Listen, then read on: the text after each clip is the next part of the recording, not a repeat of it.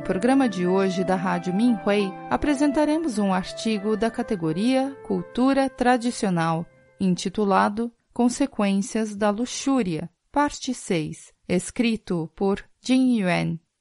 Consequências de redigir literatura erótica. Quan Houyu era um estudioso nômade. Viajava por mar e sempre promovia a literatura com compaixão. Durante um de seus empreendimentos, os ventos de repente mudaram de direção e levaram seu barco fora do curso para uma ilha misteriosa. Um taoísta surgiu da floresta, analisou Quan Houyu e cuidadosamente lhe disse: As pessoas hoje em dia não são muito bondosas, mas o céu ainda prefere aqueles que são genuínos e altruístas. Você acumulou muita virtude promovendo compaixão por meio da literatura, sem perseguir nada em troca. É por isso que eu o trouxe aqui hoje. Ao longo dos anos, eu testemunhei estudiosos lendários caírem no abismo do inferno e sofrerem de dor sem fim, porque escreveram literatura erótica. Venha comigo e eu vou esclarecê-lo o taoísta levou Quan Houyu para o submundo.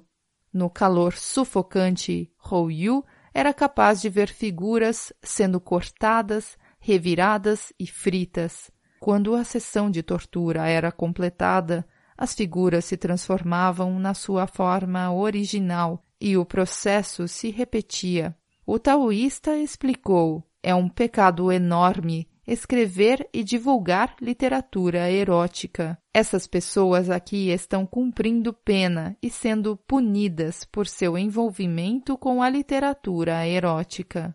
Eu já vi o suficiente. Quando isso tem fim? insistiu o Sr. Quan.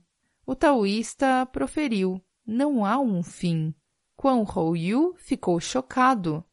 Após se separar do taoísta, Houyu tomou a missão na sua vida de educar a humanidade sobre sua experiência, alertar as pessoas sobre os perigos da literatura erótica e promover a benevolência.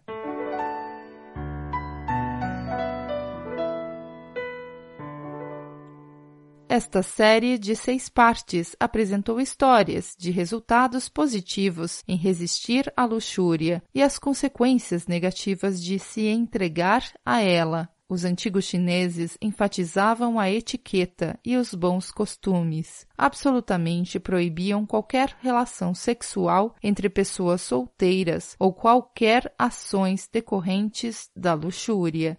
O vínculo especial entre marido e mulher é o resultado de regras celestiais e protocolos estabelecidos por seres divinos. A luxúria é considerada a característica mais má, pois é uma porta de entrada para todos os outros atributos antiéticos. Por isso, é ainda mais crucial resistir e superar a luxúria em nós mesmos, e alinhar nossas vidas de acordo com os princípios celestiais.